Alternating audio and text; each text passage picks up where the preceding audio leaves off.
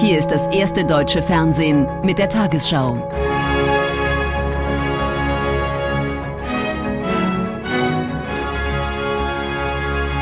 Heute im Studio Thorsten Schröder.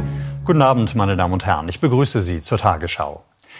Mit einem Spektakel aus Licht, Farbe und Feuerwerk sind heute in Peking die 24. Olympischen Winterspiele eröffnet worden. Bis zum 20. Februar werden etwa 2900 Sportlerinnen und Sportler aus 91 Ländern in 109 Wettbewerben an den Start gehen. Überschattet sind die Spiele in China nicht nur von der Corona-Pandemie. Wegen der Menschenrechtsverletzungen im Gastgeberland bleiben hochrangige Vertreter westlicher Regierungen dem Ereignis weitgehend fern. Ich erkläre die 24. Olympischen Winterspiele von Peking für eröffnet. China setzt auf viel Technik und künstliche Intelligenz für die Eröffnungsfeier von Olympia. Digitale Bilderwelten mit Menschen auf einem riesigen begehbaren Bildschirm. Freundlich winkende Kinder und Länder als Schneeflocken, die miteinander verschmelzen. Das Gastgeberland will sich freundlich und friedlich zeigen. Die Ehre, die olympische Flamme zu entzünden, hat die Regie der Langläuferin Diniger Yila Mutiang übertragen. Sie gehört der ethnischen Minderheit der Uiguren an, die in China verfolgt und unterdrückt wird. Die Flamme ist ungewöhnlich klein. Im chinesischen Fernsehen heißt es dazu, dass dies ein Ausdruck dafür sei, wie wichtig China die Nachhaltigkeit der Spiele sei.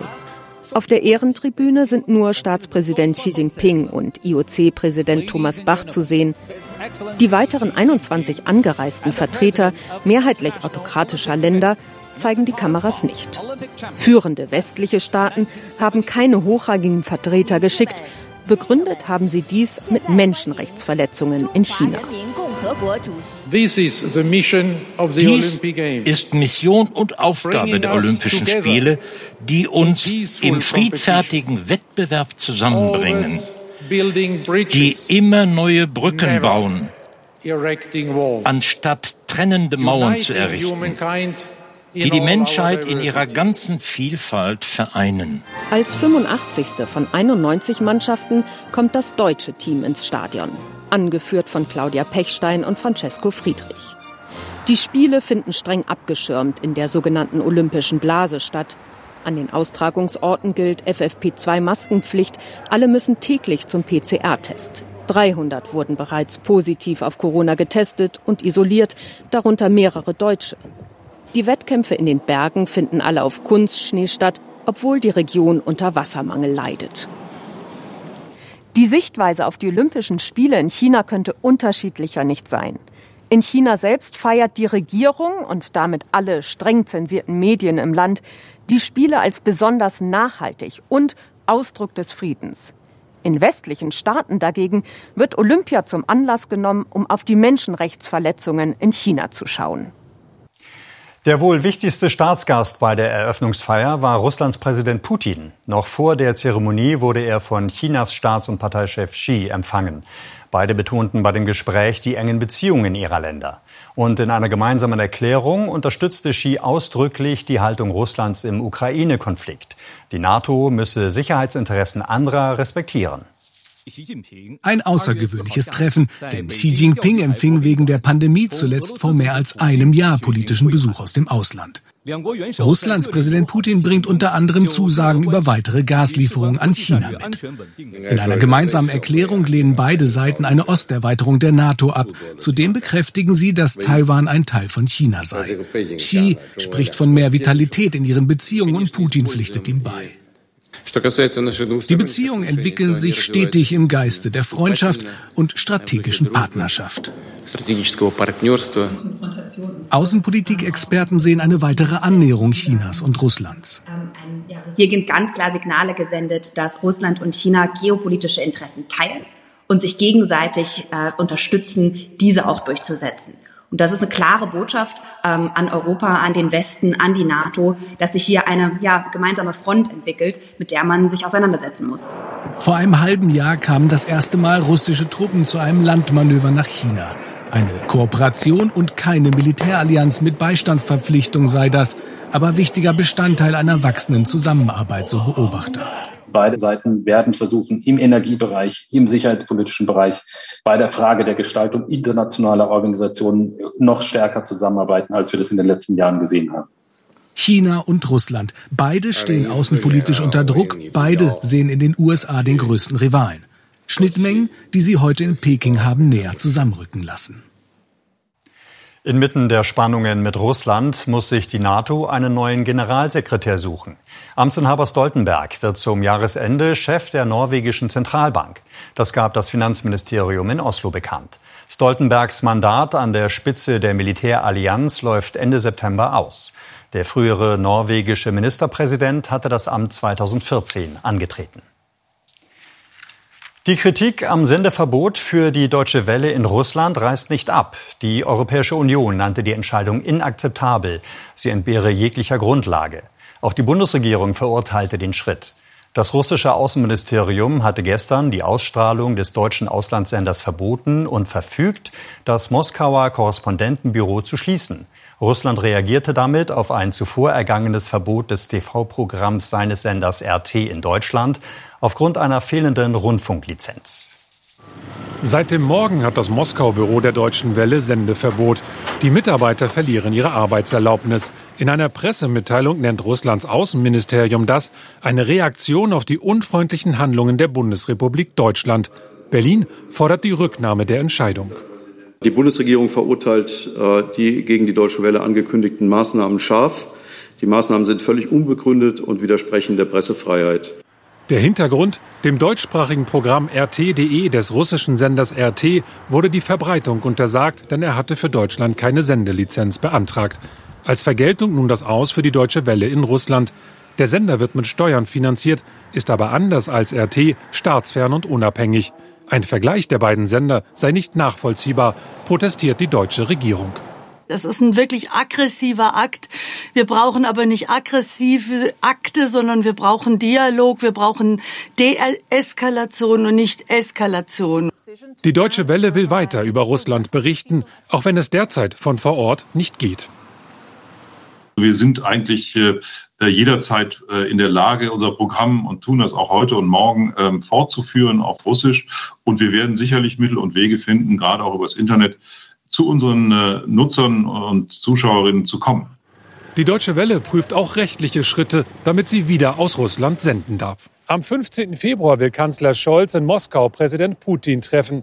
Das Verhältnis zu Russland ist wegen der Ukraine ohnehin angespannt. Das Sendeverbot für die Deutsche Welle macht die Deeskalation nun nochmals schwieriger. Die EU hat Sanktionen gegen die Mitglieder der Militärjunta in Mali verhängt. Die Strafmaßnahmen umfassen Einreiseverbote und Vermögenssperren. Sie richten sich zunächst gegen fünf Personen, unter ihnen der Ministerpräsident und der Vorsitzende des sogenannten Nationalen Übergangsrates.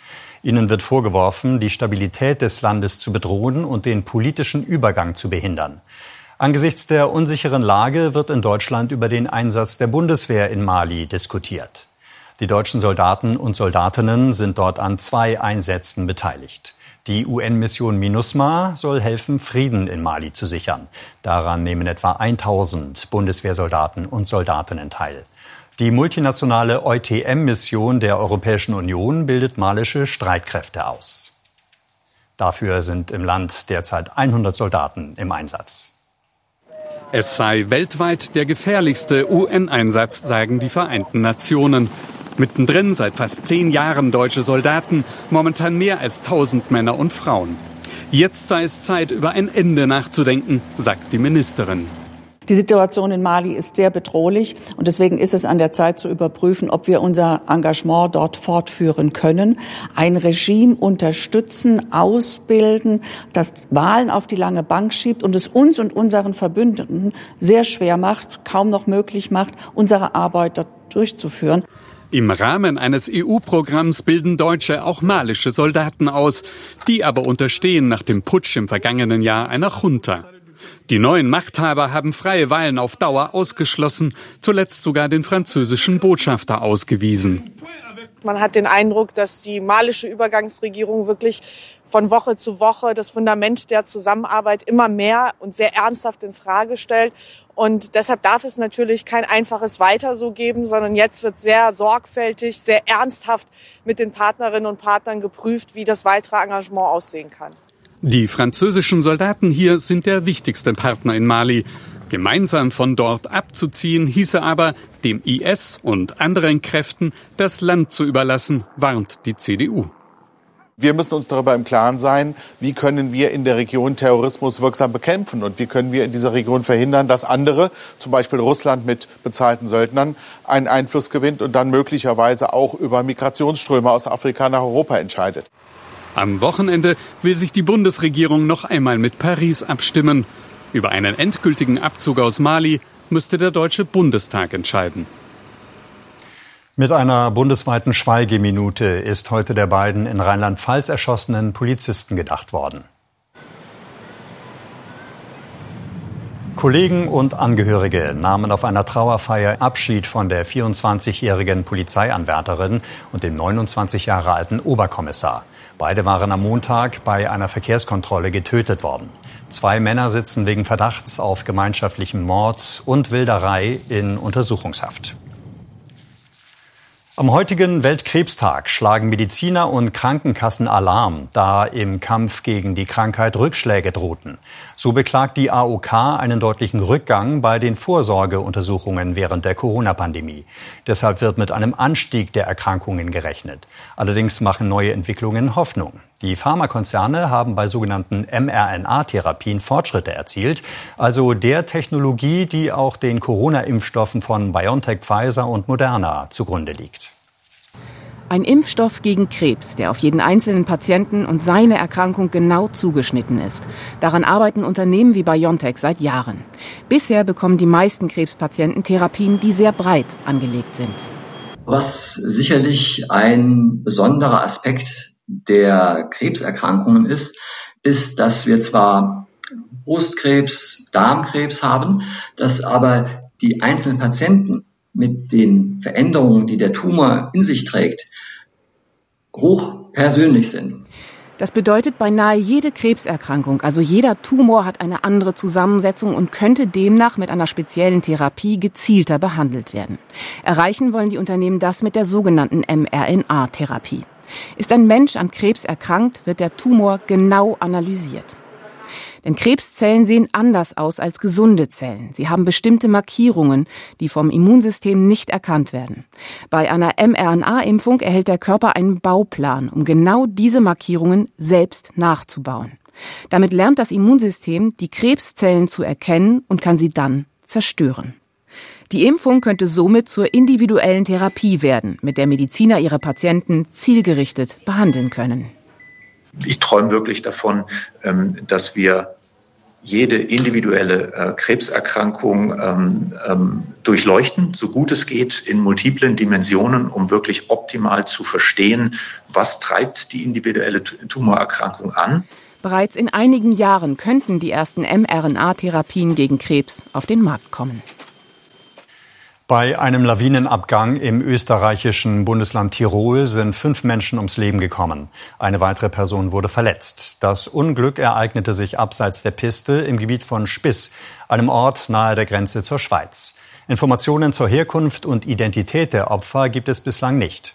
In Sölden wurden ebenfalls Menschen verschüttet, konnten aber lebend geborgen werden. Und nun die Wettervorhersage für morgen, Samstag, den 5. Februar. In der Nacht überquert uns der Ausläufer eines Tiefs über dem Nordmeer. Dies geht einher mit schauerartigem Regen, dazu einzelne Sturmböen in der Mitte, dann im Osten und im Süden. Im Norden auch kurze Gewitter und dann ebenfalls Sturmböen. Am Tag vor allem im Norden und Osten einzelne Regen- oder Schneeschauer. Dazu ist es sehr windig, im Süden teilweise längere sonnige Abschnitte.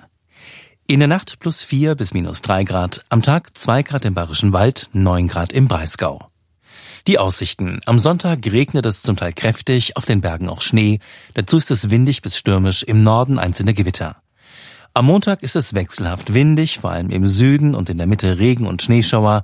Am Dienstag im Norden und Osten zeitweise Regen, im Südwesten ist es länger freundlich. Um 21.45 Uhr haben wir diese Tagesthemen für Sie. Jetzt geht's los, wie die Athleten den Start von Olympia erleben. Fragen von Ingo Zamparoni an Bobfahrerin und Olympiasiegerin Mariama Yamanka. Und Reportage von der USSS Harry Truman, wie die NATO den militärischen Ernstfall trainiert. Ich wünsche Ihnen noch einen schönen Abend.